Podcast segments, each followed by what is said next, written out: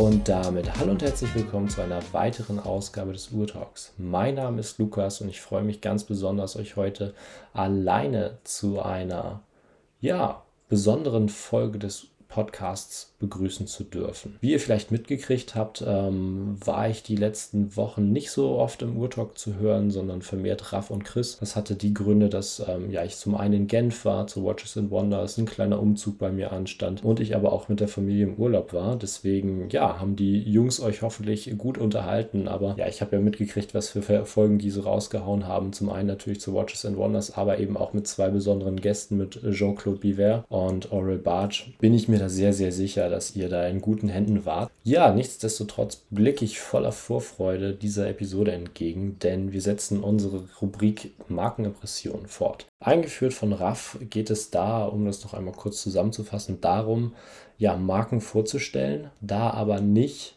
ja, wie vielleicht vermutet, die Historie oder einfach äh, chronologisch die Geschichte der Marke runter zu erzählen, sondern einen kleinen Einblick in die Geschichte zu geben und dann vor allem aber unsere persönliche Bindung zu dieser Marke zu erklären, zu erläutern und euch da einfach so ein paar Einblicke oder ein Verständnis dafür zu geben, warum wir diese Marke schätzen und ähm, was uns daran gefällt, was uns vielleicht daran weniger gefällt und die Leute von euch oder die Zuhörer, die den Podcast schon ein bisschen länger verfolgen, wissen, dass es da so zwei Marken gibt, die mich und meine ja, Uhrenleidenschaft maßgeblich geprägt haben. Und zum einen ist das einmal Nomos. Ähm, über die Marke habe ich hier im Podcast schon sehr, sehr viel gesprochen und ähm, auch schon ja, meine erste Episode Markenimpression gedreht oder aufgenommen, viel besser gesagt. Und ihr habt es wahrscheinlich schon im Titel gelesen, in dieser Folge ist die zweite Marke dran und das ist Tudor.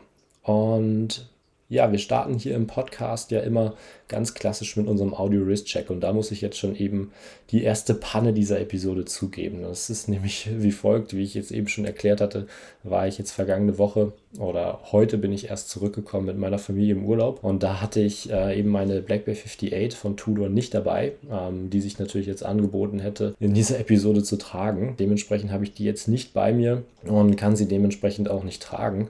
Ähm, und bevor ich dann jetzt eben ganz unpassend zu diesem Thema äh, eine andere Uhr trage, Tage habe ich mich jetzt einfach dazu entschieden, gar keine Uhr zu tragen. Stellt euch einfach vor, schwarze Blackberry 58 am Stahlband, an Lukas Handgelenk und ähm, dann läuft das. Ich werde auf jeden Fall ein passendes Bild dazu auf Instagram auf unserem Urtalk-Account posten und ja, bald wird sie auch wieder in meinen Händen bzw. an meinem Handgelenk zu finden sein dann werden wir die fehlenden Stories und Posts auf jeden Fall nachholen. Bevor ich jetzt aber in die eigentliche Episode starte, möchte ich noch einmal zwei Dinge betonen. Ähm, wie ich es am Anfang schon gesagt hatte, ist es natürlich nicht möglich, in einer Podcast-Episode die ganze Geschichte einer Marke aufzurollen und ähm, ja, jedes Modell zu besprechen in jeder Variante. Und daher habe ich jetzt für diese Aufnahme eine Auswahl getroffen, die meine Verbindung zu der Marke am stärksten beschreibt und äh, aus meiner Sichtweise her oder aus meiner Perspektive auch am entscheidendsten ist. Äh, konkret bedeutet das im Falle von Tudor, dass ich mich vor allem auf die Taucheruhren, also die Tudor Oyster Prince Submariner beschränkt habe und ähm, ja, weitere Kollektionen wie die Oyster Date, also die Chronographen und so weiter erstmal ausgeklammert habe. Wenn ihr daran Interesse habt, ähm, lasst mich das gerne wissen, dann kann ich das in einer weiteren Episode vielleicht mit Chris oder Raff nochmal weiter aufgreifen und ähm, dann machen wir da gerne noch mehr zu.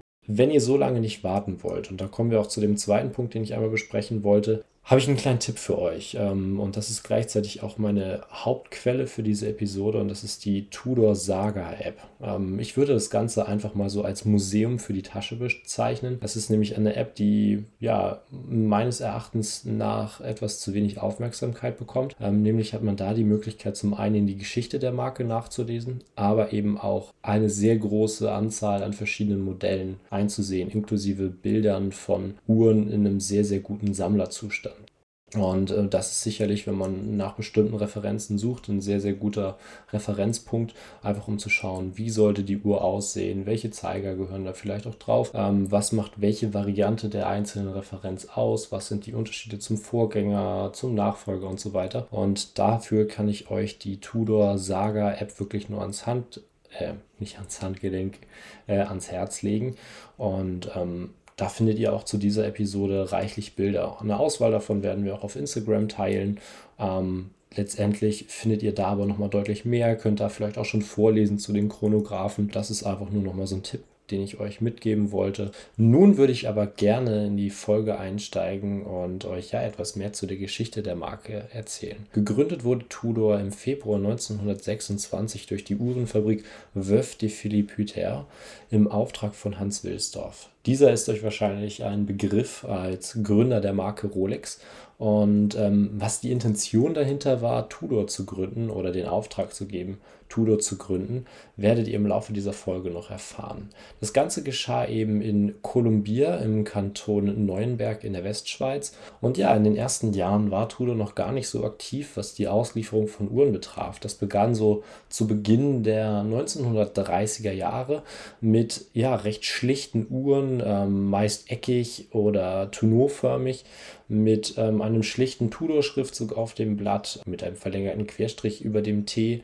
Manche Seltene Exemplare hatten sogar das Rolex Co-Branding auf dem Ziffernblatt, ähm, weil Rolex von Anfang an eben so ein bisschen als Bürger für die Qualität genutzt wurde. Das heißt, es wurde mit dem großen Namen geworben, um dadurch dann eben ja die hohe Qualität dieser Uhr zu garantieren. Dabei gab es dann eben von Anfang an Damen- als auch Herrenmodelle und exemplarisch dafür ist so ein bisschen die Catenach. Ich hoffe, ich habe das jetzt richtig ausgesprochen. Ähm, das Ganze war eben eine rechteckige Uhr äh, mit einem verchromten Gehäuse und abgeschrägten Kranten.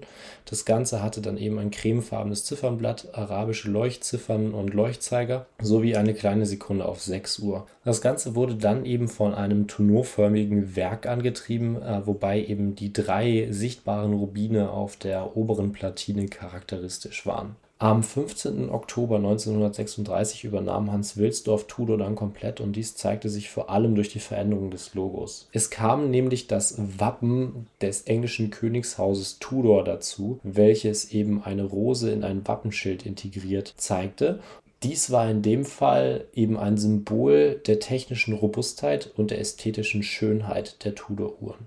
Nach dem Zweiten Weltkrieg am 6. März 1946 gründete Hans Wilsdorf dann offiziell die Montre Tudor SA. Also wandelt er quasi die Namensrechte, die er zuvor erworben hatte, in eine wirkliche Uhrenfirma um. Der Anspruch war dabei, Damen- und Herrenuhren zu bauen, ähm, wobei Rolex für die Garantie oder für die Qualität bürgte und ähm, ja, den Vertrieb und auch den Kundenservice übernahm. Und viele von euch kennen es wahrscheinlich schon, ich möchte es euch dennoch gleich einmal vorlesen, gibt es dazu ein sehr, sehr bekanntes Zitat und dies lautet wie folgt. Ich habe mehrere Jahre lang über die Herstellung einer Armbanduhr nachgedacht, die von unseren Fachhändlern preisgünstiger verkauft werden kann als unsere Rolex, die jedoch ebenso zuverlässig ist. Jetzt habe ich beschlossen, eigens zur Fabrikation und Vermarktung einer solchen Uhr eine Firma zu gründen. Diese heißt Montre Tudor SA. 1947 erschien von dieser Marke eine der ersten Uhren, die Oyster Referenz 4463. Wie es der Name bereits verrät, ist das 34 mm Oyster-Gehäuse eins der charakteristischen Merkmale. Bekannt von Rolex für seine Wasserdichtigkeit, schützt es auch hier das Werk, in diesem Fall ein Handaufzugskaliber 59 mit Antischocksystem, zuverlässig vor dem Eindringen von Wasser. Die in der Tudor Saga App abgebildete Variante kommt mit großen arabischen Leuchtziffern und Strichindizes daher und ähm, kommt dazu dann eben noch mit ja, mit Lume oder mit Leuchtmasse belegten Schwertzeigern und einem roten Sekundenzeiger, der eben noch die Ablesbarkeit verbessern sollte. Die nächste Evolutionsstufe der Oyster folgte 1952 mit der Tudor Oyster Prince. Bei dieser Uhr machten zwei charakteristische Merkmale die Nähe zu Rolex deutlich. Zum einen war es erneut das Rolex Oyster Case, zum anderen aber eben auch der Perpetual Selbstaufzug von Rolex, der eben die Vertrautheit zur Marke, aber eben auch die Qualität garantieren sollte. Eine weitere Besonderheit waren da eben auch ja, die Werbeanzeigen, die eben sehr untypisch daherkamen und die Robustheit und Präzision in den Fokus stellen sollten.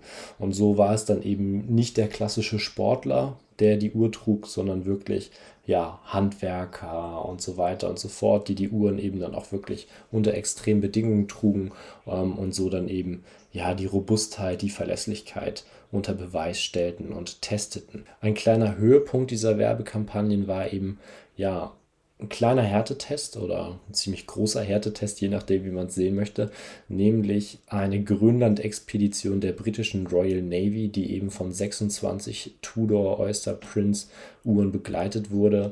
Jeder, der weiß, welche klimatischen Bedingungen im Winter da herrschen, weiß, ähm, dass das nicht unbedingt die einfachsten Bedingungen für eine Uhr sind, gerade mit dieser extremen Kälte und so weiter. Ähm, da müssen auch die Schmierstoffe und so weiter dann noch mitspielen und ähm, das war einfach für die Zeit ein Wahnsinnserfolg und vor allem dann eben auch für die Werbung wahnsinnig wirksam, dass die Uhren eben dabei waren und hat dann einfach die Qualität und Zuverlässigkeit nochmal unter Beweis gestellt. Ein paar Details zu der Uhr. Es gab sie in verschiedenen Ausführungen ähm, zwischen 31 und 34 Millimetern, ähm, immer im wasserdichten Oystergehäuse. Allerdings war die 34 mm Variante da einfach so das Topmodell. In dem Fall war das die Referenz 7909 mit dem Kaliber ähm, 390 aus kupferfarbenem Messing, verfügte eben über den Selbstaufzug und die Grundlage dafür ist ein modifiziertes Werk von FEF. E die genaue Bedeutung oder ja, was das ausgesprochen bedeutet, erspare ich mal euch lieber. Ähm, so gut ist mein Französisch dann doch noch nicht. Das Ganze verfügt ja dann eben über eine Frequenz von 18.000 Halbschwingungen pro Stunde und ähm, trug auf dem Rotor den Schriftzug Tudor Swiss Patented Autor Prince. Die Variante in der App hat dabei dann eben noch ein cremefarbenes Ziffernblatt, ähm, goldene arabische Ziffern Leuchtpunkte daneben. Das heißt, die Ziffern an sich sind nicht mit Leuchtmasse belegt. Daneben hat man aber einen kleinen Punkt, ähm, die dann eben mit den Dolphin-Zeigern, die eben auch mit Leuchtmasse belegt sind, eben zusammenpassen und so dann eben die Uhr auch bei Nacht ablesbar machen. Dazu kommt dann noch eben ein schwarzer Sekundenzeiger aus Stahl. Ja, das war dann so die erste Tudor mit Automatik Perpetual Winding. Eine weitere, in meinen Augen sehr besondere Uhr wurde 1957 vorgestellt, nämlich die Tudor Advisor. Diese kam ebenfalls in einem 34 mm Gehäuse daher, verfügte aber über eine besondere Komplikation, die man vielleicht nicht unbedingt jeden Tag sieht, nämlich eine Weckfunktion. Das sieht man immer ganz schnell daran, wenn eine Uhr eine zweite Krone hat. Ähm, da gibt es dann so aus meiner Sichtweise, soweit ich weiß, zwei Erklärungen. Entweder ähm, Weckfunktion oder eine innenliegende Lünette. In dem Fall der Advisor hat man eben eine Weckfunktion. Das Ganze wie auch bei den anderen Oyster-Modellen in einem 34 mm Oyster-Gehäuse, beziehungsweise konkret gesagt gab es drei Varianten von dieser Uhr zwischen 1957 und 1977. Zwei kamen in einem Oyster-Case, das waren einmal die Referenz 7926 und die Referenz 1537. Und es gab noch eine andere Variante in einem neuen Gehäuse, das war die 150 oder 10.050, um es nochmal anders zu sagen. Die seltenste Referenz war dabei die 7926, die von 57 bis 68 gebaut wurde und dabei gab es eben nur wenige tausend Exemplare und ähm, ja, die Advisor wurde eben heute auch nochmal neu aufgelegt im Jahre 2011 im 42 mm Gehäuse, also 8 mm größer. Aber ja, die hat auch nochmal eine etwas besondere Bedeutung für mich. Die werde ich ähm, ja aber nachher nochmal erklären. Und ähm, so viel zu Advisor. Zeitlich sind wir jetzt Ende der 50er Jahre, Anfang der 60er Jahre und ich habe es am Anfang angekündigt, dass es in dieser Folge vor allem um die Taucheruhren von Tudor gehen soll. Und diejenigen, die jetzt schon so ein bisschen in dem Thema drin sind, werden sich jetzt fragen, hm, Ende der 50er Jahre, da hat er doch ein paar Referenzen übersprungen. Habe ich tatsächlich nicht, die kommen jetzt. Ähm, ich möchte die gerne gesondert von den Anfängen der Marke behandeln, ähm, einfach um das noch so ein bisschen abzugrenzen, weil das für mich so die essentielle Produktkategorie, Produktfamilie der Marke für mich ist, ähm, die mich da auch ähm, maßgeblich mit beeinflusst hat in meinem Uhrengeschmack Die Ausgangslage von den Taucheruhren bei Tudor war natürlich etwas, was Rolex gemacht hat. Wir wissen es alle, 1953 kam die Rolex Submariner auf den Markt und war im Prinzip so die Neudefinition der Taucheruhr. Und getreu dem Credo, eine Uhr zu kreieren, die den gleichen Standards genügt wie äh, die Rolex-Modelle, aber zu einem geringeren Preispunkt, stellte Tudor ein Jahr später, im Jahre 1954, die erste Taucheruhr vor, nämlich die Oyster Prince Submariner Referenz 7922.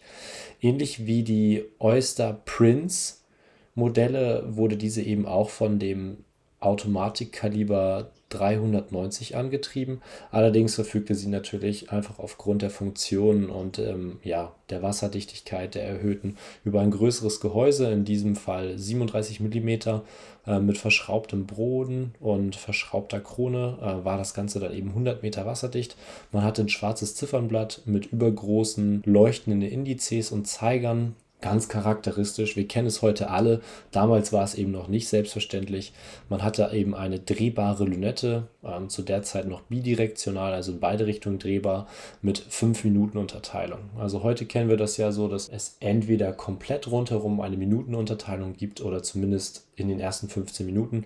Ähm, bei den ersten Submariner und Tudor Submariner Modellen war es eben so, dass es nur 5 Minuten Unterteilung gab und der Zeit Entsprechend ähm, wurde das Ziffernblatt ähm, eben auf der Oberseite noch durch ein Plexiglas geschützt und das Ganze, da dann eben wieder die Nähe zu Rolex kam dann eben ähm, im Oyster-Gehäuse am Oysterband mit der Referenz 6636 mit Rolex-Krone und ähm, auch den klassischen Submariner Rolex Mercedes Zeigern. Und ja, kurz darauf, ein Jahr später, folgte auch schon die nächste Variante, die in dem Fall eine kleine Besonderheit darstellte und äh, seitdem auch wirklich ja, für Sammler sehr begehrenswert ist. Und das war 1955 die Referenz 7923, die eben so die einzige Submariner oder auch die einzige Tudor Submariner mit Handaufzugs war. In dem Fall angetrieben durch das Kaliber 1182 war sie eben sehr, sehr flach, hatte trotzdem die 100 Meter Wasserdichtigkeit. Und eine weitere Besonderheit, die man so auch nicht sieht, ähm, sind eben die Schwertzeiger. Das heißt, da werden wir später noch drauf eingehen, gab es bei Tudor eigentlich hauptsächlich so zwei Zeigerformen. Äh, einmal eben die Mercedes-Zeiger, die man auch von der Rolex Submariner kennt, hauptsächlich aber eben dann später die Snowflake-Zeiger sogenannten. Und in diesem Fall hatte man dann eben Schwertzeiger. Eine weitere Variante, die für mich persönlich auch noch sehr, sehr bedeutend ist, ist die sogenannte Big Crown, wie sie von Sammlern eben auch genannt wird. Ähm, ist dann aber eigentlich die Referenz 7924 aus dem Jahre 1958 und der Name kommt natürlich nicht von ungefähr. Man hat eine Krone, die 8 mm statt der üblichen 5 mm im Durchmesser misst. Und ja, der Grund ist eigentlich recht einfach, dass man dann eben die Uhr eben auch vor dem Tauchgang, wenn man schon die Tauchhandschuhe anhat, ähm, eben mit Handschuhen noch besser bedienen kann und einfach da noch so ein bisschen die Funktionalität gesteigert wird. Eine weitere Neuerung dieser Big Crown oder der Referenz 7924 war eben die erhöhte Wasserdichtigkeit von 100 Metern auf 200 Meter, ähm, die man eben aufgrund eines verstärkten Gehäuses und eines verstärkten dickeren Plexiglases erreichte.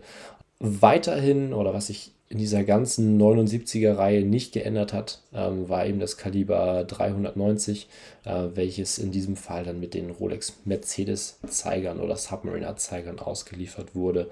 Im Laufe der 50er Jahre und auch 60er Jahre gab es dann noch viele, viele weitere Varianten. Eine, die ich jetzt auch nochmal nennen möchte, ist dann eben die Squared Crown Guards ähm, aus dem Jahre 58 ebenfalls. In dem Fall dann die Referenz 7928 und wie es der Name schon sagt, hatte man da erstmals quadratische Kronschützer heute ist es mehr oder weniger bei jeder Tauchuhr eine Selbstverständlichkeit, dass man eben so metallische Ausformungen hat, die die Krone eben vor Stoßen, Stößen schützen sollen, sind dann eben so, dass, so geformt, dass sie eben den, wenn man mit der Uhr irgendwo hängen bleibt oder irgendwas anderes an der Uhr hängen bleibt, sie den Gegenstand so ableiten, dass er nicht gegen die Krone stößt und so eben ja die Welle oder den Tubus beschädigt und so eben die Wasserdichtigkeit darunter leidet. Gerade fürs Tauchen natürlich sehr, sehr nützlich.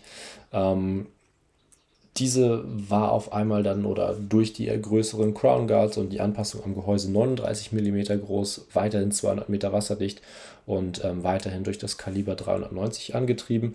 Und wie schon erwähnt, gab es dann eben in den 60er Jahren sehr, sehr viele Varianten dieser äh, 7900er Reihe mit verschiedenen Formen Crown Guards, ähm, was aber eben blieb ähm, neben der Weiterentwicklung des Gehäuses und der Kronschütze war immer eben das 39 mm, äh, der 39 mm im Durchmesser und eben das 390er Kaliber. Grundlegende Änderungen traten dann eben erst gegen Ende der 60er Jahre ein, wo dann eben die Referenz 7016, ähm, die No-Date und die 7021, die Date-Variante vorgestellt vorgestellt wurden. Und die Besonderheit war da eben, dass man jetzt mit Zeigern und Ziffern ähm, eben ja ein sehr, sehr klares Wiedererkennungsmerkmal geschaffen hat. Diese waren nämlich eckig statt rund. Das heißt, bei den älteren Varianten hatte man dann eben runde Indizes und eben auch runde Spitzen an Sekunden- und Stundenzeiger, die eben klassisch eben auch der Rolex Submariner gleichen. Und in diesem Fall, Fall hat man es eben eckig gestaltet und weil das Ganze eben an eine Schneeflocke erinnert, wird es heute eben auch Snowflake Zeiger oder Snowflake Dial genannt. Und dadurch hat man dann eben so eine Abgrenzung von Rolex geschaffen, einen Wiedererkennungswert und so weiter. Und ähm, es gab halt da dadurch auch wieder eine Veränderung im Logo. Man hatte jetzt eben das Wappenlogo statt Rose. Der Hintergrund war eben derer, dass sich eben diese klassische Ästhetik, die die Rose ausdrücken sollte, eben etabliert hatte und es jetzt eben mehr den Fokus in Richtung Robustheit galt zu manifestieren, weshalb man sich da eben auf das Wappen ja konzentriert hat. Eine weitere Veränderung war eben auch das Werk. In diesem Fall war es dann eben nicht mehr das 390er Kaliber, sondern eben ein ETA 2483 bei der No-Date-Variante und ein 2484 bei der Date-Variante. Was blieb, wie schon erwähnt, war das 39 mm Rolex-Gehäuse. 200 Meter Wasserdichtigkeit, die verschraubte Rolex-Krone, die beidseitig drehbare Lünette, ähm, immer mal wieder in anderen Ausführungen ähm, mit anderer ja, Riffelung an der Seite für mehr Grip ähm, und eben aber auch das Rolex Oysterband. Neu war eben jetzt, dass das Plexiglas nicht mehr gewölbt, sondern eben flach und dick war und ähm, bei der Date-Variante, also der 7021 eben dann mit Cyclops-Lupe. 1975 wurde die 7016 dann durch die 9401-0 ersetzt. Ähm, die wesentliche Neuerung war da eben das Uhrwerk statt des ETA 2483 kam hier dann eben das 2776 zum Einsatz und ähm, die Besonderheit dabei war eben der Sekundenstopp. Das heißt, dadurch wurde einfach erstmals die sekundengenaue Einstellung und somit eine erhöhte Präzision der Uhr ermöglicht. Es gab dabei insgesamt vier Varianten, ähm, die sich zum einen durch die Farbe als auch durch die Zeiger unterschieden. Das heißt, es gab einmal blau und schwarz äh, auf dem Ziffernblatt und der Lünette und eben dann die Snowflake und eben aber auch die Mercedes-Zeiger zur Auswahl. Ähm, eine weitere Neuerung war eben erstmals das Flip-Lock im Oyster-Armband. Das heißt, man hat eben ja eine Schnellerweiterung des Armbandes, worüber oder wodurch dann eben das Armband auch problemlos über den Taucheranzug gezogen werden kann und geschlossen werden kann, ohne eben mit Werkzeug ein weiteres Glied oder ähnliches hinzufügen zu müssen. 1989 ähm, erschien dann eben die Referenz 79090 mit Datum und ersetzte die Variante ohne Datum. Es gab wieder blaues und schwarzes Ziffernblatt mit Mercedes-Zeigern. Ähm, weiterhin hatte das Ganze 39 mm, 200 Meter Wasserdichtigkeit und ähm, in diesem Fall wieder ein neues Werk, was wahrscheinlich jedem von euch bekannt ist. Das bekannte ETA 2824-2 und ähm, erstmals kam es oder kam eben auch ein Oysterband mit Tudor-Logo zum Einsatz. Ähm, das heißt, es kam wieder zu einer weiteren Abgrenzung von Rolex, ähm, in dem eben dann Teile nach und nach eben auch das Tudor-Logo erhielten. 1995 erschien dann die Referenz 79119, was eben so die erste Variante mit Saphirglas und Lupe war. Man hatte eben dann auch eingefasste Indizes und ähm, ja, eine einseitig drehbare Lünette. Das heißt, das Ganze ging mehr in die Richtung einer wirklich modernen Taucheruhr, wie wir es heute verstehen, ähm, und dann eben auch mehr so in die Richtung ja, wenn man es so ganz entfernt sagen möchte, Luxusuhr als wirklich Toolwatch, weil ich sag mal, umfasste Indizes, das ist ja eher wenig funktional, sondern eher dann ähm, etwas qualitativ hochwertigeres, was man dann vielleicht erwartet, wenn man das Ganze eben als Uhr für den Alltag oder als Liebhaber kauft im Vergleich zu eben jemandem, der das Ganze dann eben ähm, ja wirklich ähm, funktional nutzt. Eine kleine Besonderheit oder ja so ein bisschen was zu der Geschichte der Tudor-Taucheruhren, auf das ich noch eingehen möchte, ist eben ja die Verwendung von Tudor-Uhren im militärischen Sinne. Und das Ganze, wie es sich wahrscheinlich schon fast von selbst versteht, ist natürlich ein großer Beweis für die Verlässlichkeit und die Präzision der Tudor-Uhren. Denn es war ja eben der Anspruch, Rolex-Uhren oder ein, ein Substitut für Rolex-Uhren zu bauen, ähm, die eben genauso funktional, genauso verlässlich und präzise sind. Ähm, das Ganze aber eben zu einem geringeren Preis. Und das ist dann natürlich was, was für professionelle Anwender wahnsinnig attraktiv ist, wenn man das Ganze eben nur als ja, Werkzeug sieht und nicht als Schmuckstück oder sowas, ähm, ist das natürlich etwas, wo man dann einen niedrigeren Einkaufspreis gerne in Kauf nimmt, gerade wenn es dann eben Militärorganisationen sind, ähm, die dann eben ja auch Regierungen unterstehen, wo man dann sowieso immer ein bisschen auf den Preis achten muss, ähm, im Vergleich zu privaten Anwendern vielleicht eher, ähm, ist das dem Ganzen natürlich sehr, sehr entgegengekommen und dementsprechend war das dann eben so der größte Beweis dafür, dass die Tudor-Uhren wirklich ähm, den, den Rolex-Äquivalenten ebenbürtig waren. Und der größte Abnehmer oder die größten Abnehmer waren da dann eben die französische Marine Nationale und die US Navy. Und ähm, es war eben nicht so, wie man es vielleicht erwarten würde, dass es dann da große Sonderanfertigungen gab. Ähm, so Off-Catalog-Modelle, die eben ja für sonst den normalsterblichen Kunden, der vielleicht mal schnorcheln gehen möchte, übertrieben gesagt, nicht verfügbar waren, sondern es waren wirklich die Modelle, die jeder im Katalog bestellen konnte. Und ähm, das Einzige, was die Uhren dann eben unterschieden haben, waren dann wirklich Gravuren auf dem Gehäuseboden. Und ähm, das waren dann meistens eben die Organisationen, für sie bestimmt waren, also zum Beispiel MN für Marine Nationale und äh, das Auslieferungsjahr. Und ähm, da gehen wir später noch drauf ein, dass Tudo das jetzt bei einer Neuauflage auch so ein bisschen aufgegriffen hat. Eine Besonderheit, woran man die Original Marine National Uhren auch vielleicht immer noch erkennt, ähm, was immer noch dabei war, war eben dann, dass man Armbänder aus Fallschirm Material gemacht hat, ähm, was eben sehr flexibel war, wodurch eben das auch sehr gut über den Taucheranzug ging. Ähm, es ist halt nur sehr, sehr schwierig, solche Uhren wirklich noch in Originalzustand zu finden, weil die halt wirklich alle im Militäreinsatz waren, da nicht wirklich äh, ja, schonend behandelt wurden und dementsprechend findet man da eher kein perfektes Sammlerset mehr bei diesen Military-Issued Watches. Wenn, ähm, sind sie natürlich umso seltener. Was mir zum Beispiel auch in der Tudor-App aufgefallen war, da stand dann bei den Bildern sogar bei, dass diese Uhren nicht Tudor gehören, sondern äh, wahrscheinlich dann externen Sammlern, die dann eben für die Bilder und für die Informationen diese Uhren zur Verfügung gestellt haben. Und ich denke, das will schon was heißen, wenn nicht mal das Archiv von Tudor äh, zu diesen Zwecken ähm, eine eigene Uhr hat. Ähm, das heißt dann ja schon, dass die eine gewisse Seltenheit haben und ähm, ja, nicht so einfach zu bekommen sind. Wie wir jetzt mal weitermachen können oder wie ich jetzt gerne weitermachen möchte, ist wie folgt. Und zwar würde ich vorschlagen, dass wir die 90er Jahre oder Ende der 90er Jahre, Anfang der 2000er so ein bisschen überspringen, weil das so ein bisschen die Periode ist, die, glaube ich, keiner so richtig oder die, wo, wo keiner sagen würde, dass das so wirklich die Sternstunde von, von Tudor war. Ich habe mir das hier in meinen Notizen mal so ein bisschen als Dornröschenschlaf ähm, notiert, weil einfach viele Modelle entstanden sind, ähm, die heute keiner mehr so wirklich auf dem Schirm, Schirm hat, die vielleicht auch nicht unbedingt zeitlos waren, ähm, die mit der Historie nicht so wirklich zusammenpassen. Als Beispiel habe ich mir da jetzt zum Beispiel die Hydronaut oder die Grand Tour ähm, eben notiert. Sind sicherlich qualitativ schöne Uhren, aber oder hochwertige Uhren, aber nichts, was man jetzt so mit der Marke und vor allem der reichen Historie äh, in Verbindung bringt. Und ich würde da eigentlich ganz gerne dann mal so weitermachen mit dem Comeback der Marke so ab 2012, weil das halt auch so die Zeit ist, ähm, nicht ab der ich die Marke verfolgt habe, das war deutlich später, weil ich erst später zu dem ganzen Hobby gekommen bin, aber es war so die Zeit, wo ja das Comeback begann. Und ähm, Viele von euch werden es wieder wissen ähm, oder es ist schon erahnen, dass eben der Startschuss des Ganzen eben die Vorstellung der Black Bay Heritage ähm, Basel World 2012 war.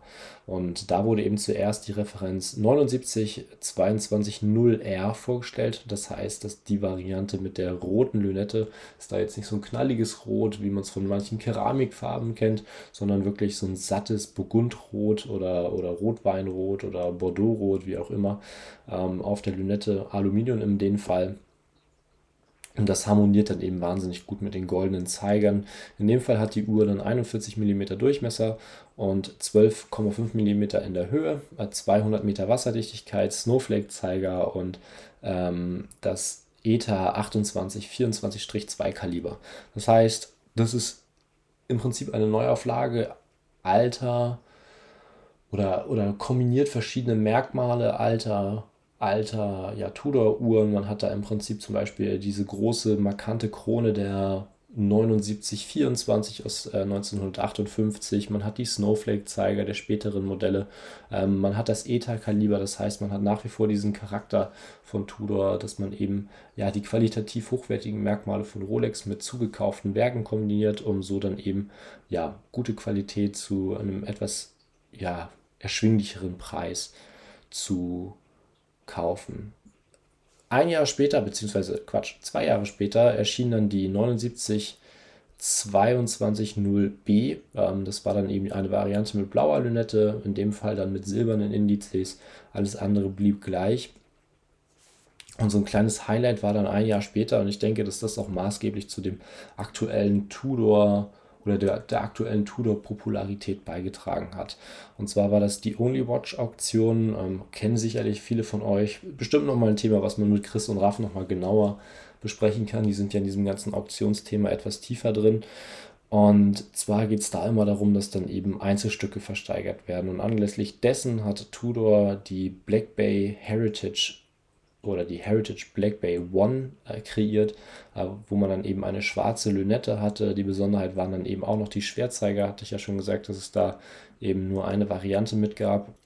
Zudem hatte man eine rote Markierung äh, auf der Lünette, so ein Dreieck, ähm, was es sonst bei kaum Modellen gab. Man hatte einen Ziffernblattaufdruck, der eben von der Norm abfiel, ähm, nicht die normale oder die normale Black Bay hatte, einen anderen ähm, und eben nicht integrierte Bandanstöße wie bei einer der ersten Black Bay, Quatsch, bei einer der ersten Tudor Submariners. Und ähm, das Ganze wurde dann eben zum Rekordpreis von 375.000 Schweizer Franken versteigert. Und zeitgleich präsentierte Tudor auch die Referenz 79220N, das heißt die Black Bay Heritage ähm, mit schwarzer Lünette im regulären Line-Up. Das heißt, wie die rote und die blaue, nur jetzt eben mit schwarzer Lünette. Und ähm, da hatte man dann eben die Kombination schwarze Lünette mit silberner Schrift ähm, und roségoldenen ähm, Zeigern, Snowflake natürlich wieder. Und das war so ein kleines Kontroversum, weil die Uhr kam nach wie vor mit ETA 2824-2, was natürlich kein schlechtes Werk war. Aber zur gleichen Zeit hatte Tudor eben die Pelagos und die North Flag, ähm, auf die wir an einem anderen in einem anderen Podcast nochmal eingehen können, wenn ihr das wollt. Schon mit Inhouse-Kaliber, mit dem MT steht für Movement Tudor, ähm, 5621 Inhouse-Kaliber vorgestellt. Top modernes Werk äh, mit 70 Stunden Gangreserve, 28.800 Halbschwingen, Siliziumfeder, Chronometer zertifiziert. Und da war es dann natürlich so ein kleines Paradoxon zu sagen, wir stellen aber trotzdem die neue Black Bay, die schwarze, und by the way, die Only Watch war auch mit ETA 2824-2 ähm, mit dem zugekauften Werk vor. Und so kam es dann eben, dass 2016 alle drei Farben der Black Bay Heritage ähm, mit diesem neuen Tudor-Kaliber vorgestellt wurden. Eben die blaue, schwarze und die rote. Und da gibt es so ein paar Unterschiede natürlich neben dem Werk, wo ich jetzt eben gerade schon so ein paar Spezifikationen genannt hatte, woran man die recht schnell unterscheiden kann. Und das Hauptmerkmal ist eigentlich das Ziffernblatt. Zum einen hat man jetzt eben ein anderes Logo. Bei der alten Black Bay hatte man, oder bei der ersten Black Bay hatte man eben noch die Rose auf dem Ziffernblatt. Ähm, bei der neuen hat man dann jetzt eben das Schild und ähm, es ist eben der Schriftzug auf der 6 Uhr. Bei den ersten Varianten sagt es dann eben 200 Meter, 600 Feet Rotor Self-Winding und dieses Self-Winding ist so ein bisschen geschwungen geschrieben. Deswegen wird die Variante eben auch Smiley Dial genannt, weil das Ganze eben ja so ein bisschen lächelt. Bei den neuen Varianten war es dann eben so, dass man dieses Smiley Dial nicht mehr hat. Man hatte eben, wie gesagt, das Schild über dem Tudor Genève und unten hatte man dann 200 Meter, 600 Feet Chronometer officially certified. Das waren auf dem Ziffernblatt so die ersten Merkmale und ähm, ein weiteres Unterscheidungsmerkmal war vor allem, und deswegen macht es die alten Black Bays teilweise auch noch so begehrt, ähm, die Gehäusehöhe. Durchmesser ist mit 41 mm gleich geblieben, aber aufgrund des Werkes ist die neue Black Bay über 2 mm in der Höhe gewachsen, von 12,5 mm bei der alten auf 14,7 mm. Und das ist schon was, was sich beim Tragen durchaus bemerkbar macht. Und ähm, da gehe ich gleich noch drauf ein. Ein weiterer Punkt war auch beim Stahlband, dass äh, der Look da überarbeitet wurde und man jetzt an den Seiten so einen Nieten-Look hat. Das heißt, die ersten Oysterbänder waren vernietet und diesen Look hat man jetzt eben ja der, der des Vintage-Looks wegen äh, adaptiert. Das sind natürlich keine echten Nieten, wäre heute nicht mehr State of the Art, aber der Look wurde eben reproduziert, um da ja das Ganze so authentisch Reissue oder Neuauflagen mäßig zu gestalten, wie nur möglich. Und hier sind wir dann genau an dem Punkt, wo ich gerne mit meiner ja, persönlicheren Geschichte oder mit meiner persönlichen Bindung zu der Marke und zu den Uhren und vor allem zur Black Bay Kollektion einsteigen möchte. Viele von euch wissen ja vielleicht schon, dass meine Leidenschaft für Uhren so vor ja, knapp fünf Jahren angefangen hat. Da war ich knapp 15 Jahre alt, ein bisschen älter und ähm, war so Herbst 2017, also viereinhalb Jahre, um genau zu sein. Und ähm, mein Großvater hat mir da eben eine 34er Dresswatch, würde man heute sagen, war aber einfach eine klassische Herrenuhr aus den 50er Jahren gegeben und gesagt, recherchiere doch mal dazu. Und das war so der Startpunkt meiner Uhrenleidenschaft und äh, darauf folgte die ein oder andere Seiko und ähm, ja, die Leidenschaft äh, für das Thema Uhren ging dann dementsprechend los. Ähm, die Mechanik hat mich begeistert und ich hatte immer eine enorme Hemmschwelle, zu einem Juwelier zu gehen. Geht vielleicht vielen jungen oder auch älteren Zuhörern genauso, die gerade frisch im Hobby sind. Ähm, die Sicherheitstüren, äh, unter Umständen die Schleuse, die man am Anfang hat, Sicherheitsleute davor und ähm, fein gekleidete VerkäuferInnen drin, machen das Ganze in meinen Augen schon gerade am Anfang als, als junger Interessent äh, schon abschreckend und ähm, hindern einen so ein bisschen vielleicht da mal, mal reinzugehen und sich einfach mal was anzuschauen, weil man sagt, ach, das kann ich mir eh nicht leisten, ich bin für die als Kunde eh nicht interessant und so weiter. Und so ging es mir eben genau. Und deswegen hatte ich bis dato eigentlich nur die Uhren mal in der Hand, die ich mir auch selber gekauft hatte. Das war bis dato eben die Uhr von meinem Großvater, das war eine Seiko SKX und eine Seiko SNXS, äh, meine ich. Ich bin mir nicht ganz sicher, ob ich sie da schon hatte. Ähm, ich kann sein, weiß ich, bin ich mir jetzt gerade nicht sicher. Naja, und das kam dann so, wie wir reden jetzt von dem Zeitraum Frühjahr 2018, äh, wo ich die SKX dann schon sicher hatte. Und es kam dann so, dass mein Vater zu der Zeit gerade Firmenjubiläum hatte und ähm, da anlässlich dessen einen Gutschein von einer lokalen oder von einen Gutschein von einem Juwelier bei uns in Hamburg bekommen hat. Und ähm, ja, mein Vater mit Uhren halt gar nicht so wirklich was anfangen konnte und so weiter. Und ähm, da sind wir dann an meinem 16. Geburtstag, kann ich mich noch ganz genau daran erinnern, 24.03.2018 nach Hamburg gefahren, haben da was unternommen und ähm, da kamen wir dann auf die Idee, lass uns doch einfach mal zu dem Juwelier gehen und mal so ein bisschen was anschauen. Und ich hatte im Vorweg schon immer so ein bisschen recherchiert, was könnte meinem Vater gefallen, was, was würde vom Preis her passen und ähm, was passt denn auch vor allem von der Größe, weil mein Vater recht große Handgelenke hat. Und dann bin ich so ein bisschen bei Tudor und Breitling hängen geblieben auf der Website des Juweliers und dann sind wir da rein. Ähm, ich war natürlich erstmal total eingeschüchtert und zurückhaltend, äh, vollkommen zu Unrecht, wie sich dann nachher herausgestellt hat. Und wir hatten dann einen total netten jungen Verkäufer, der uns als äh, absoluten Banausen, wenn man das mal so sagen möchte, auch bereitwillig alles gezeigt und erklärt hat und so weiter. Und da möchte ich jetzt mal so ein bisschen genauer auf die Uhren eingehen, die wir vor uns liegen hatten. Ich habe das Bild jetzt gerade auf meinem Handy offen und ähm, schaue da immer noch voller Vorfreude und so weiter drauf. Und da hatten wir eben zum einen einmal, ja, die Black Bay liegen ähm, mit roter Lünette. Damals dann eben schon die Variante mit Inhouse-Kaliber. Ähm, ich glaube, die Referenzen, die erspare ich euch jetzt mal lieber. Ähm, das zieht das Ganze sonst nur in die Länge. Und ja, war einfach die klassische rote Black Bay, einmal am Stahlband, einmal am Lederband. Und es war einfach so eine Uhr, die mich sofort wahnsinnig abgeholt hat. Also dieses Rot in Kombination mit dem mit dem Roségold und den Snowflake-Zeigern anmacht. Das macht die ganze Uhr einfach so warm und so besonders und ähm, etwas, was ich bis dahin dato einfach noch nicht in der Hand hatte. Ähm, vor allem dann auch mal so diese Qualität zu spüren. Äh, man war natürlich vor Ehrfurcht, Ehrfurcht erstarrt, als man mal eine Uhr für über 3000 Euro in den Händen halten durfte.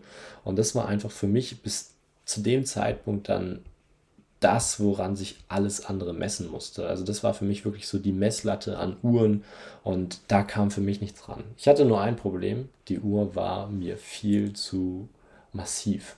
Größe war gar nicht mal das Problem, aber ich hatte es ja schon angesprochen, 14,7 mm in der Höhe, das ist halt einfach eine Hausnummer für so eine Uhr. Und ja, das, das war immer so, so, so ein großes Problem. Ähm, ich habe die Uhr wahnsinnig gern gehabt, habe gehofft, dass mein Vater sich sie kauft, ähm, damit ich sie dann an seinem Handgelenk bewundern kann. Ähm, sie da vielleicht irgendwann mal ja, für einen Tag tragen darf oder irgendwie sowas. er hat sich dann doch dagegen entschieden, weil er einfach in diesem Uhrenthema nicht zu sehr drin war und ja, dadurch dann dementsprechend den Aufpreis nicht zahlen wollte zu dem Gutschein. Letztendlich, wie es dann rausgekommen ist, äh, habe ich dann von diesem Gutschein profitiert, weil ich ihn dann zu meiner Nomos dazu nehmen konnte. Aber das ist eine andere Geschichte. Ähm, was wir sonst noch auf dem Tablett liegen hatten, beim Juwelier oder auf dem Tisch liegen hatten. Ich habe es vorhin schon angedeutet gehabt, Tudor Advisor. Ja, und damals hatten wir dann eben noch die aktuelle Variante, beziehungsweise die damals aktuelle Variante. Ich glaube, mittlerweile ist sie eingestellt. Der Advisor auf dem Tisch liegen mit schwarzem und mit weißem Blatt. Und das war eine Uhr, die ich nicht unbedingt schön fand, äh, sowohl an meinem Handgelenk als auch an dem von meinem Vater. Es war aber so die erste kompliziertere Uhr in dem Sinne, die ich am Handgelenk hatte. Und das war dahingehend einfach, ja, mal so was Besonderes. So, man hat die Uhr aufgezogen an der zweiten Krone, konnte sie einstellen auf eine bestimmte Uhrzeit und dann hat die ein mechanisches Weggeräusch, so ein Surren, so ein, so ein leichtes Klingeln am Handgelenk erzeugt. Und das fand ich einfach wahnsinnig beeindruckend. Und das hat einfach meine Faszination für mechanische Uhren wahnsinnig gefestigt. Und seit dem Tag ähm, hatte ich Tudor auf dem Schirm, so als das war so für mich so die erste Luxusuhrenmarke, mit der ich in Kontakt bekommen bin. Und fortan, wie ich schon eben gesagt hatte, einfach so die Marke, an der sich alles messen musste, sowohl preislich als auch qualitativ. Und wie es der Zufall wollte, wir waren Anfang oder ja, Ende März da, äh, kurz bevor die Basel World losging, wurde bei der Basel World 2018 eine Black Bay 58 vorgestellt. Black Bay 58 ich muss ganz ehrlich sagen, ich war damals noch nicht in diesem Thema so tief drin, dass ich das so genau verfolgt habe, was wann wie vorgestellt wurde. Ähm, es ist mir dann aber irgendwann bewusst geworden dass da eine kleinere und flachere Variante der Uhr, die ich so gerne hatte, vorgestellt wurde. Leider in schwarz, nicht mit roter Lünette, aber da dachte ich mir, hm, man kann ja mal träumen. Das war absolut so weit entfernt, als ich 16 war, dass irgendwann, dass ich irgendwann mal so eine Uhr besitzen könnte. Deswegen habe ich das nicht weiter verfolgt. Ähm, Im Herbst 2018 habe ich mir dann viel, viel schneller als gedacht meine Nomos erarbeitet gehabt und ähm, kaufen können. Und ja, war mega glücklich mit der Uhr. Nichtsdestotrotz habe ich beim Konzessionär dann im Winter, ich glaube so Weihnachten 2018 rum, einfach mal gefragt, wie sieht es denn so mit der BlackBerry 58, mit der Verfügbarkeit aus? Haben Sie da mal eine da? Ich würde die mir einfach mal gerne unverbindlich anschauen, damit man einfach mal so weiß, ähm, ob sich das Träumen lohnt oder ob man sagt, hm, die passt auch nicht so wirklich.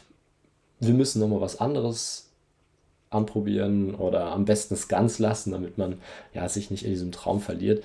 Und die Uhr war nicht da und damit hatte sich das Thema dann auch erstmal so ein bisschen erledigt. Bin dann mit meiner Nomos wahnsinnig happy gewesen, habe dann hier und da nochmal kleinere Uhren nebenbei auf Ebay oder sowas gekauft.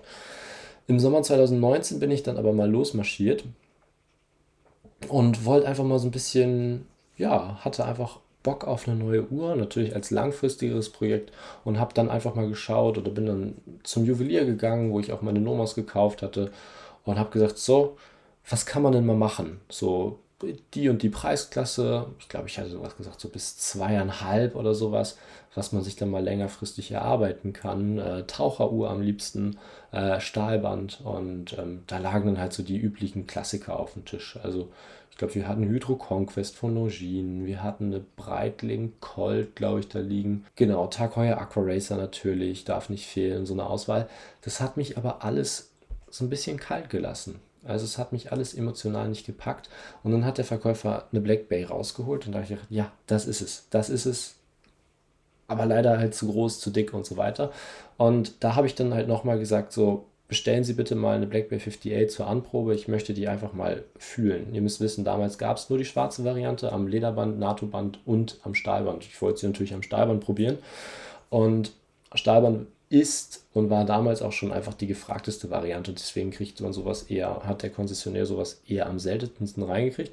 Und dann bin ich irgendwann mal zufällig bei dem Juwelier vorbeigegangen und stand im Schaufenster die Variante am Lederband, meine ich.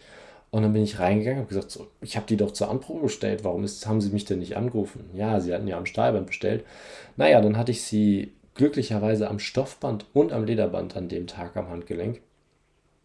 Und da war es wirklich um mich geschehen. Da habe ich dann gesagt, ähm, am liebsten hätte ich sie sofort mitgenommen, aber die Größe, die war einfach perfekt. Die musste ich einfach haben und habe gesagt, du bist ja nächstes Jahr 18, vielleicht ist das ja was, was man sich zum 18. Geburtstag wünschen kann. Oder was heißt wünschen, selber schenken kann, weil ich immer das verfolgt habe, dass ich mir meine Uhren in der Preisklasse selber kaufen möchte. Und ja, so kam es dann, dass ich dann im Herbst frühen Winter 2019 die Uhr für 2020 zu meinem 20. für meinen 18. Geburtstag bestellt habe. Und ähm, ja, Corona kam dazwischen, Lieferschwierigkeiten, deswegen ist es zum 18. Geburtstag nichts geworden. Mein, meine Vorstellung war da einfach so ein bisschen, ja, ähm, Geburtstag auf der Garantiekarte haben und ähm, ja, ich denke, wir, wir Liebhaber haben da alle so Marotten, dass wir ähm, ja, so wie ich es letztens mit Chris auch besprochen hatte, Birthday Watch, das sind alles so emotionale Dinge, die man der Uhr nicht ansieht, aber letztendlich das Ganze besonders machen und die Liebhaberei halt auch einfach ausmachen. Und es ging dann weiter. Es hat sich in die Länge gezogen. Es hat bei dem Juwelier dann leider nicht geklappt. Ähm, ja, die Uhr kam nicht rechtzeitig. Glücklicherweise habe ich dann über einen guten Kontakt die Uhr aber doch sehr, sehr schnell bekommen, habe sie dann im Frühsommer 2020 äh, abholen können und bin seitdem wirklich überglücklich mit der Uhr. Trag eigentlich nur noch äh, Nomos und meine Tudor. Jetzt ist natürlich noch was Neues dazu gekommen, wie vielleicht der ein oder andere auf Instagram schon gesehen hat. Das werde ich nochmal in einer anderen Folge besprechen. Passt jetzt hier nicht rein. Aber das ist wirklich ähm, für mich nach wie vor die Taucheruhr, die äh, für mich alle Kriterien erfüllt, was eine Taucheruhr haben muss. Ähm, tolles, zeitloses Design, aber trotzdem so ein bisschen Vintage inspiriert. Mag Vintage, aber wollte trotzdem einfach was Robustes für den Alltag haben, wo so manche Vintage-Uhr natürlich eher ihre Schwächen aufweist. Ähm, man hat ein solide verarbeitetes oder ein sehr gut verarbeitetes Stahlband mit einer Schließe, die sehr satt rastet. Also ähm, bei den Tudor-Schließen hat man so federgelagerte Keramikkügelchen, wodurch einfach dieser Klick immer sehr, sehr satt und sehr, sehr sicher sich auch anfühlt. Genauso der Sicherheitsbügel dann oben drüber. Die Lünette finde ich sehr, sehr cool. Man hat eben 60 Klicks, sehr, sehr satt. Und das sind halt alles so Sachen und dann vor allem die Proportionen an meinem Handgelenk sind alles so Sachen, was es für mich für mich persönlich, ich sage jetzt nicht, dass ihr das auch so sehen müsst, ähm, ich glaube, es sehen viele so, ähm, aber das ist jetzt rein meine persönliche Meinung, es macht es für mich zur besten Taucheruhr an meinem Handgelenk. Also ich habe bis jetzt noch nichts anprobiert, wo ich gesagt habe, das könnte, die, das könnte der, der Black Bear 58 in meiner Sammlung gefährlich werden und deswegen habe ich dieses, diese Box äh, Taucheruhr oder diese Kategorie Taucheruhr in meiner Sammlung eigentlich auch schon ziemlich abgehakt, weil ich gesagt habe, alles, was dazu kommen würde, müsste sich mit der messen und würde wahrscheinlich den kürzeren ziehen. Deswegen macht es da eigentlich wenig Sinn, ähm, ja, noch was draufzulegen oder was dazu zu kaufen. Das Einzige, was ich mir vorstellen könnte, wäre halt nochmal was mit einer GMT-Komplikation. Ähm, das geht dann ja auch oft mal in so eine Taucheruhrenrichtung. Und da sind wir eigentlich schon bei einem sehr, sehr spannenden Punkt. Ähm, ich habe es ja in der Nomos-Folge auch schon so gemacht, dass ich abseits der Uhr von der Marke, die ich schon habe, ähm, auch einfach mal so ins aktuelle Product Lineup oder in die aktuelle in den, in den aktuellen Katalog ähm, reingeschaut habe und ja, so ein paar Uhren besprochen habe, die mir noch gefallen könnten. Und wir haben ja das Glück, dass gerade Watches and Wonders vorbei ist und da hat Tudor natürlich auch wieder ja, sehr, sehr groß aufgefahren, was die Uhren betrifft oder die Neuheiten betrifft. Und neben einigen neuen Varianten existierender Modelle wurde natürlich auch ein komplett neues Modell vorgestellt. Und ich glaube, das ist etwas, wonach viele, viele Leute lange gefragt haben oder was sie sich lange gewünscht haben.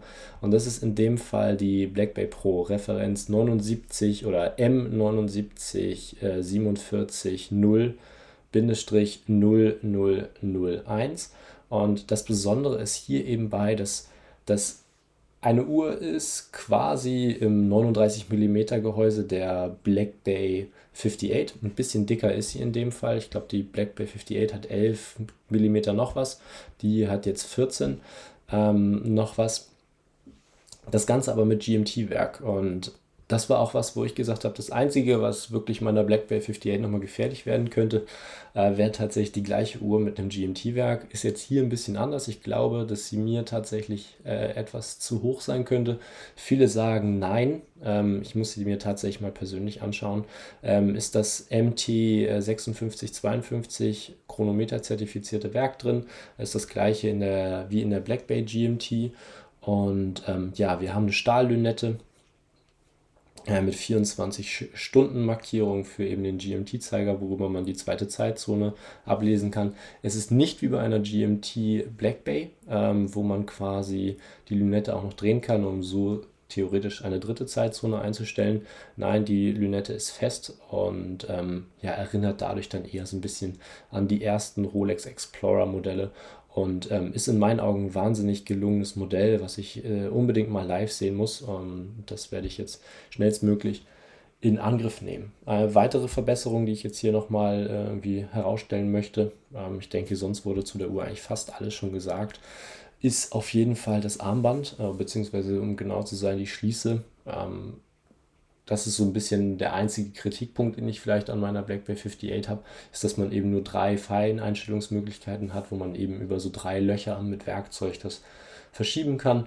Ähm, in dem Fall ist jetzt die T-Fit-Schließe verbaut, wie wir es aus der Black Bay 58 Bronze Boutique Edition schon kennen, wo man dann eben ja ähnlich dem Gleitlock-System von Rolex ähm, das Ganze ähm, bis zu 9 mm verstellen kann und so dann das Ganze eben ja an jedes Handgelenk optimal anpassen kann. Ähm, das wäre was, was ich mir auch noch für meine wünschen würde. Vielleicht kann man die Schließen ja irgendwann austauschen.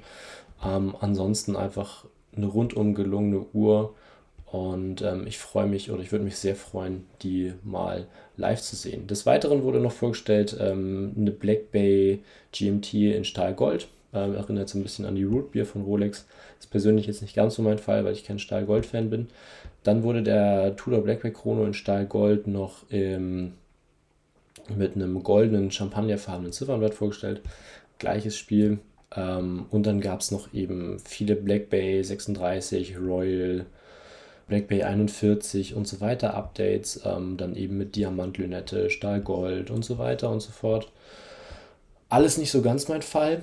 Ähm, was eher mein Fall ist, ist tatsächlich ein Release aus dem letzten Jahr. Ähm, ich wollte zwar die Pelagos ein bisschen hier ausklammern, ähm, weil ich in dem ganzen Thema noch nicht, noch nicht tief genug drin bin, ähm, aber die Pelagos FTX Referenz M2470 7B-22-0001 ähm, ist etwas, was ich wahnsinnig gelungen finde. Und ich hatte es ja schon mal angesprochen, dass es da dann eben auch verschiedene Varianten gab, früher bei alten Tudor-Modellen, die von ja, der Marine Nationale genutzt wurden, also der Französisch, französischen Marine.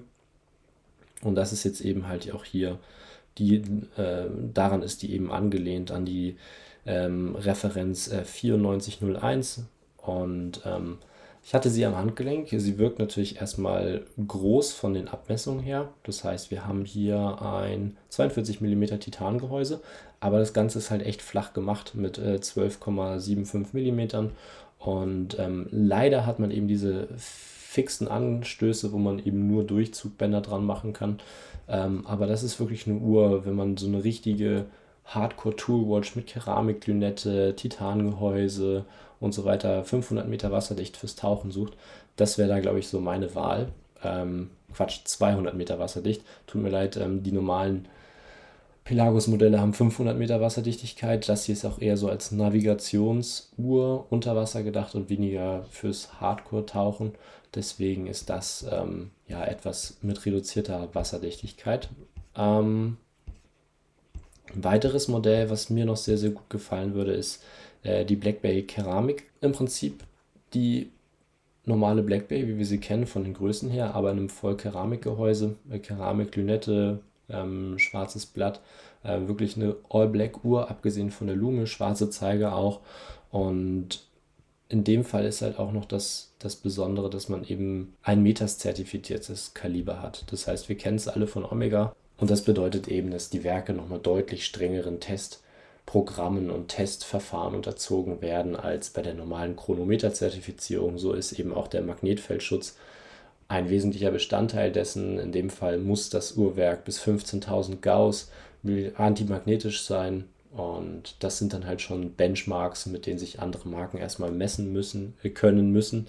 Und in dem Fall ist der Preis dann halt auch für so eine Uhr noch äh, wirklich fair, wenn man das so sagen kann. Also die liegt jetzt bei knapp 4000 Euro. Und wenn man das halt mal so vergleicht, was man für vergleichbare Uhren bei anderen Herstellern zahlt, Omega hatte ich genannt, in einem Keramikgehäuse ist man ja fast beim doppelten Preis, meine ich, nicht ganz. Und das sind dann halt einfach so Uhren, wo ich einfach der Meinung bin, wahnsinnig cool, sollte man eher mal auf dem Schirm haben. Wir haben sie in anderen Folgen schon besprochen, als sie rauskam. Und ähm, generell bin ich einfach sehr, sehr zufrieden aus Liebhabersicht mit dem, was Tudor so macht. Machen wahnsinnig coole Varianten auch von der Black Bear 58. Besonders die silberne gefällt mir da sehr, sehr gut mit dem tobfarbenen Ziffernblatt, der tobfarbenen Lünette und den Bändern dazu. Und das Einzige, was ich da so ein bisschen schade finde, das ist so, so ein genereller Kritikpunkt vielleicht, ähm, dass man teilweise dazu übergeht, Glasböden zu verbauen. Das heißt, bei der silbernen hat man es zum Beispiel bei der 18 Karat gelb-goldenen Blackberry 58 hat man es gemacht, dass man da eben einen Glasboden verbaut hat. Und generell verstehe ich den Punkt, dass man sagt, ja, es ist äh, interessant, gerade wenn es vielleicht irgendwie die erste Uhr ist, das mal zu sehen.